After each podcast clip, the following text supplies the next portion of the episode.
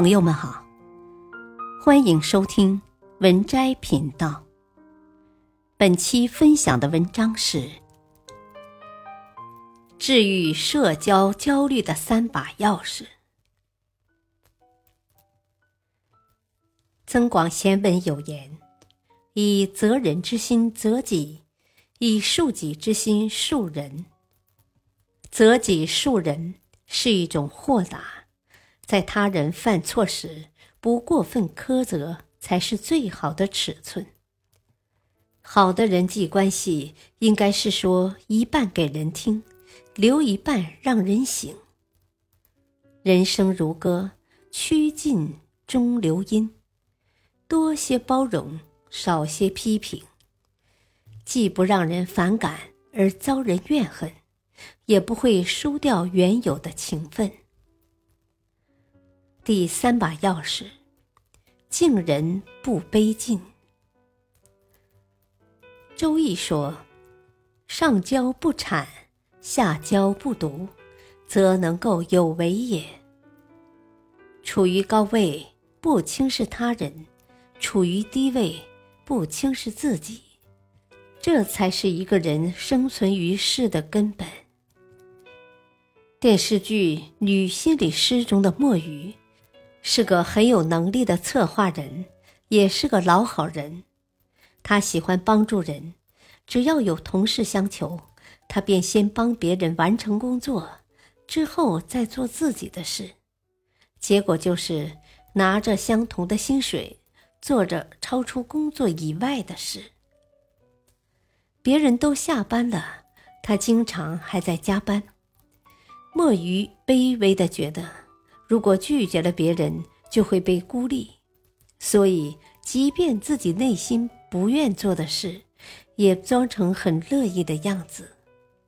但是过分的委屈自己，并没有让同事们尊重他，反而让他失去更多。同事请大家吃饭，墨鱼到了酒店，却发现没人。原来同事们没有告诉墨鱼。他们换了房间吃饭，备受冷落的他独自孤独的回了家。等同事向墨鱼道歉时，墨鱼却说自己有事耽搁了，没去参加。他表面不在意，其实内心早已波涛翻滚。下班后，同事们都去唱歌，却漏掉了墨鱼。落寞的墨雨回家了，同事发消息让他帮忙。本已坐上出租车的他，又折回公司。一次次的委屈付出，换来的却是同事们的变本加厉。他辛苦做的方案得到客户高度认可，可功劳是别人的。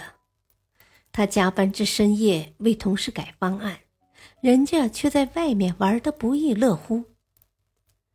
莫雨放下面子讨好，却依然得不到同事的尊敬，甚至还失去了起码的尊严。作家蒋方舟说：“欣赏你的人，欣赏的是你的骄傲，而不是你故作谦卑和故作讨喜的样子。骄傲的人脸上写满自信，而故作谦卑与讨喜。”只会让人更加瞧不起，所以千万别费力迎合他人，而过度的消耗你的精力。要学会在生活中随性做回自己，因为你就是你，应该有自己的人品，有自己处事的原则。居人之上不自傲，居人之下不自轻。才是人际交往中最美的姿态。第四，戈尔曼在《情商》一书中说：“你让人舒服的程度，决定着你所能到达的高度。让人舒服，既考验一个人的情商，也展现一个人的涵养。人生一世，要懂说话的尺度。”深谙做人的底线。有看破不说的善意，推己及人的胸襟，也有敬人时不奉承的骨气。既有与外界交往的技巧，也有世事洞明的智慧，恰到好处经营好社交关系。往后余生，愿你拥有治愈社交焦虑的三把钥匙，人生之路越走越顺。本篇文章选自微信公众号“付小书”，感谢收听，再会。